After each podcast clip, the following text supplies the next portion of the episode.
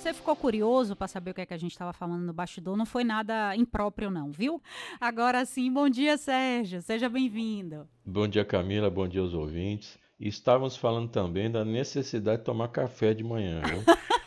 que para mim é uma necessidade vital, viu? Pois Só é. funciona depois que o cafezinho chega. O tema de hoje é um tema importante de se falar, por- até porque a gente está em outubro, que é o mês, né, em alusão ao mês das crianças, dia 12 de outubro, dia de Nossa Senhora Aparecida e dia das crianças. A gente começa perguntando ao Sérgio, né, para você que é pai, que é mãe, que é educador, como cuidar da saúde mental das nossas crianças. O bem-estar emocional das crianças é tão importante quanto a sua saúde física. Uma boa saúde mental ajuda a criança a se desenvolver com resiliência, que é essa capacidade de enfrentar um problema e poder se recuperar de forma rápida. Porque isso a vida está impondo a todo momento.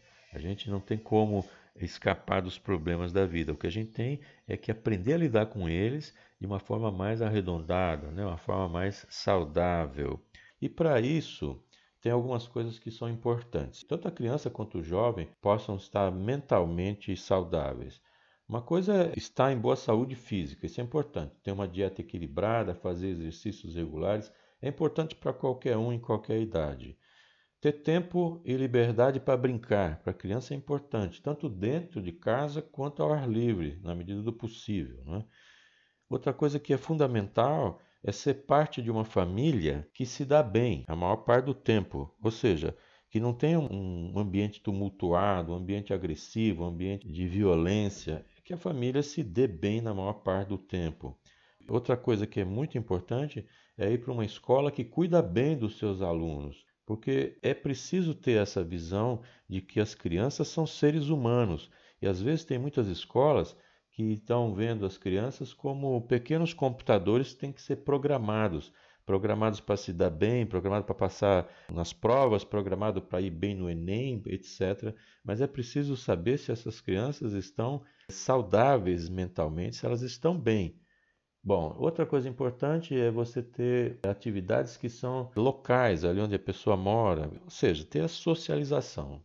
Independentemente disso, outros fatores que são assim, fundamentais para a criança é ela se sentir amada, confiável, ela ter um ambiente seguro, ela ser compreendida, ou seja, ela ter esse sentimento de pertencimento, que ela pertence a uma família, que ela pertence a um lugar, que ela é um indivíduo que é importante para os outros e que pode participar sim das atividades e que pode ter uma importância é, grande. Então, essas crianças que são otimistas e aprendem a resolver seus problemas na medida do, do possível e da sua autonomia, elas vão se transformar em adultos aí que vão ter muito menos problemas do que crianças que estão problemáticas e que depois se desenvolvem em adultos com problemas. Então, a maioria das crianças cresce assim mentalmente saudável, mas hoje tem pesquisas que estão sugerindo que tem muito mais crianças e jovens com problemas de saúde mental hoje do que tinha 30 anos atrás. Então a gente precisa prestar atenção nas pressões que são feitas com as crianças, excesso de atividades. Tem criança aí que tem uma agenda que é impressionante, é, é, tem agenda mais complicada do que Pois é, do que executivos de empresa, né? Tem uma agenda que é de manhã isso, escola à tarde, depois tem inglês, é não sei o que, é bem complicado. E é preciso ter espaço, né? As pessoas precisam. Me permita, é, Claro. Essa agenda termina fazendo com que a criança perca a fantasia da infância, né? É muito minha opinião como mãe, assim, porque a infância tem essa coisa, né? De, ser mais leve, de não ter tanto compromisso. Quando você designa que o menino tem mil coisas para fazer, será que aquilo para ele tudo é prazeroso? Eu acho que essa preparação para a vida adulta é, do filho, quer dizer, fica parece que é uma coisa assim fundamental. e Tem que fazer balé, tem que fazer jiu-jitsu, tem que fazer inglês, tem que fazer aula de escultura, tem que é, é, não sobra nem tempo para terapia, mas o, o que acontece é que é um exagero em cima da criança, muita pressão em cima, e isso vai resultar problema, porque as, as pessoas são diferentes. Outra coisa que acontece muito é a projeção que os pais fazem em cima das crianças. Então, os pais projetam aquilo que gostariam de ter sido em cima das crianças e acaba sendo uma coisa muito forte. Então, a coisa mais importante para a criança é brincar, porque através da brincadeira, brincadeira não é game sozinho olhando para a tela, não. É brincadeira que socializa, Brincadeira que a criança aprende a ser protagonista, aprende a, a, ser coadjuvante. Um dia ela é o ator principal daquela historinha das crianças ali, outra vez ela só acompanha. Como antigamente a gente brincava de uma forma até ingênua, né, de bandido, de mocinho. Então um dia uma criança era, era polícia, outro dia era bandido, e era uma coisa assim saudável, porque você aprendia também e aprende através das brincadeiras a perder aprende a se frustrar, aprende a não ser o primeiro, aprende a lidar com situações que são adversas. É um grande teatro, é uma preparação para a vida adulta, a brincadeira. Então, isso também está sendo tolhido. Isso é importantíssimo. Então, a saúde mental depende muito mais hoje de menos, né? Hoje, o menos é mais. Se pudesse tirar todas essas atividades, deixar a criança solta, livre e feliz, podem se criar adultos muito mais saudáveis. E a gente vê isso, a gente vê isso nas gerações passadas, entendeu? Que não tinha nada disso. Com adultos mais tranquilos. Muito mais tranquilos. Quais são os principais problemas de saúde mental que afetam o desenvolvimento infantil, né? Quando tem esse descuido de tudo que você trouxe aí, quais são as, os principais problemas que acometem crianças? Quando aparecem algumas mudanças na vida, como por exemplo mudar de casa, mudar de escola, nascimento de um novo irmão. Isso pode, pode atuar como uns gatilhos. Algumas crianças que começam a escola, por exemplo, elas se sentem animadas para fazer novos amigos, tal, fazer novas atividades, mas tem algumas também que podem se sentir é, muito ansiosas. Então, mudanças do padrão pode fazer com que essa criança tenha mais suscetibilidade para desenvolver algum problema. Agora, em termos de condições psicológicas mais comuns, entre as crianças, o que a gente pode dizer é que pode aparecer depressão, que afeta mais crianças e jovens do que afetava nas últimas décadas. Ansiedade também é algo que afeta as crianças hoje e não afetava dessa forma antigamente. O transtorno de déficit de atenção, hiperatividade, TDAH, crianças que são muito impulsivas, têm dificuldade de prestar atenção. Aqui eu vou fazer uma ressalva que nem toda criança que é impulsiva, que é aquela criança que pinta, que, que pula e que, que ela tem hiperatividade. Então ela pode ser apenas uma criança que está fazendo aquela sua algazarra, isso não tem nada a ver com hiperatividade. Cuidado com isso. Voltando aqui para os transtornos mais comuns que podem acometer crianças, essa criança pode fazer parte do espectro autista, pode ter um transtorno de estresse pós-traumático, Pode ser abuso sexual, abuso físico, ou então ter testemunhado alguma coisa muito assustadora ou traumatizante, é vítima de violência, de bullying grave, pode ter sobrevivido a um desastre. Então, essas coisas podem ser muito marcantes na, na questão da saúde mental infantil. E isso é importante porque pode levar até a automutilação, a criança se cortando, um problema muito mais comum entre jovens, mas que também começou a aparecer em crianças. O que é importante aqui ressaltar é que a criança não é um adulto em miniatura. Ela tem outro padrão de encarar o mundo, é diferente. Então, às vezes o adulto acha que ele está enfrentando uma situação difícil, que a criança também vai enfrentar aquilo da mesma forma. É preciso que a gente trate crianças como crianças. Exatamente, né? Criança é criança e tudo tem seu tempo.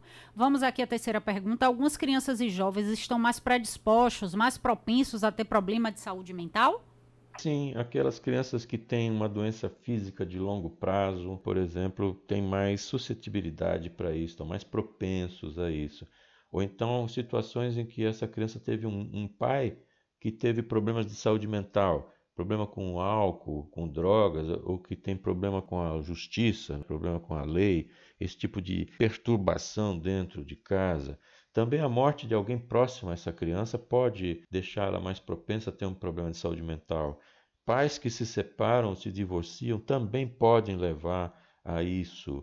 É, crianças que estão experimentando bullying grave, quer dizer, aquele bullying que passa completamente, não é uma, uma gozação, assim, uma zoação, mas o bullying grave, ou então abuso físico, sexual, tipo de assédio moral dentro da escola, ou até mesmo dentro de casa. Outras situações que são mais de cunho social, como a pobreza em si, pobreza, o fato de morar na rua, não ter, ter um sem teto, isso também pode trazer situações muito traumáticas. Experimentar discriminação, uma criança que é discriminada por algum tipo de preconceito, qualquer tipo de preconceito, pode ser racismo, pode ser homofobia, gordofobia, seja lá o que for, é que experimenta essa discriminação que vai além do bullying, né? O bullying é uma coisa mais constante, mas essa discriminação pode ser pontual. Ou então aquelas crianças também que têm que cuidar de um parente, por exemplo, que têm que assumir responsabilidade de adultos, porque os pais, por algum motivo, têm que sair para trabalhar e aquela criança fica cuidando ou de um irmão menorzinho. Às vezes é comum ter uma criança de seis anos cuidando de uma criança de quatro, ou então a criança um pouco maiorzinha tem que cuidar da avó que fica em casa que não tem condições de saúde, isso também pode trazer algum tipo de problema de saúde mental. E também problemas que vêm na escola, problemas que estão perdurando há muito tempo na escola. Isso precisa também ser resolvido e rápido. Pois é, vamos à última pergunta. É, alguém mandou uma mensagem para a gente dizendo que está muito preocupado com o filho, com o perfil do filho. Como conduzir? O que fazer? Uma das maneiras mais importantes pelas quais aí os pais e os responsáveis eles podem ajudar é ouvindo seus filhos e levando seus sentimentos a sério. A questão é que às vezes inverte tudo. Então, quando precisa, a criança tem que ser adulta para suportar os problemas. E quando não, também aí se coloca no outro extremo, que não, não se leva a sério os sentimentos da criança e ela tem que então ser adulta. Essa, essa forçação de barra ela é prejudicial. Então tem que se ouvir o filho ou a filha, né, os, os filhos, e levar o sentimento a sério. O que ele está dizendo que está sofrendo, ele está sofrendo. Se ele está triste, ele está triste.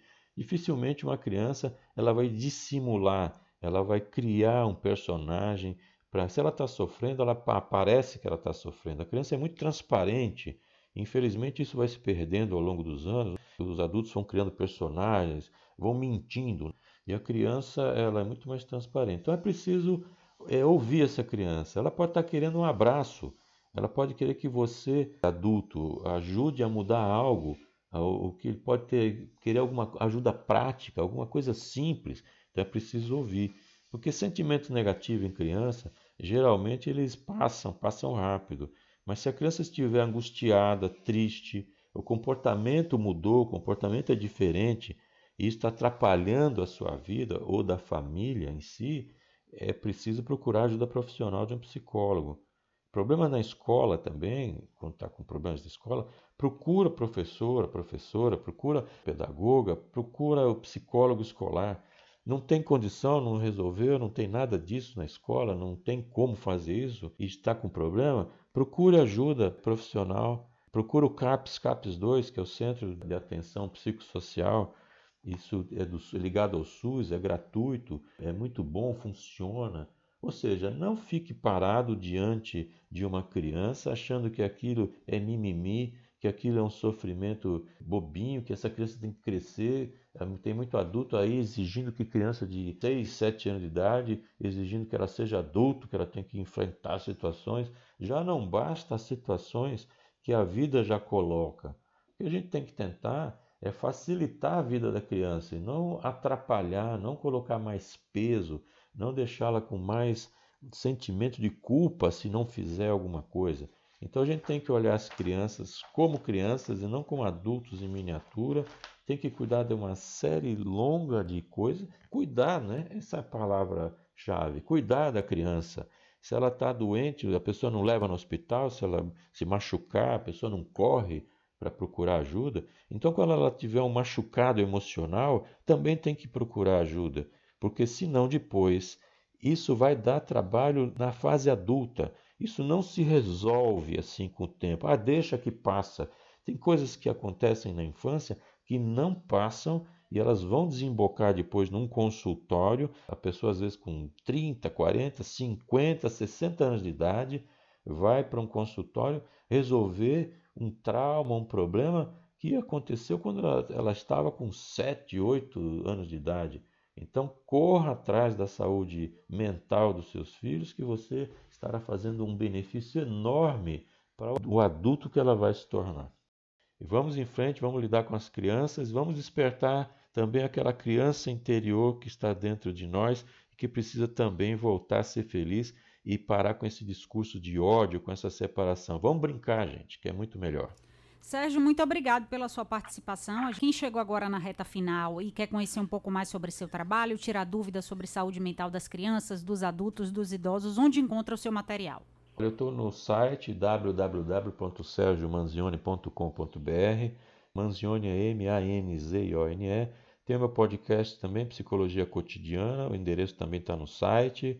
Ali tem algum assunto que pode ser importante para você que está ouvindo ou para alguma pessoa que você conheça. Também tem um acesso ali ao meu livro, Viva Sem Ansiedade, Oito Caminhos para uma Vida Feliz.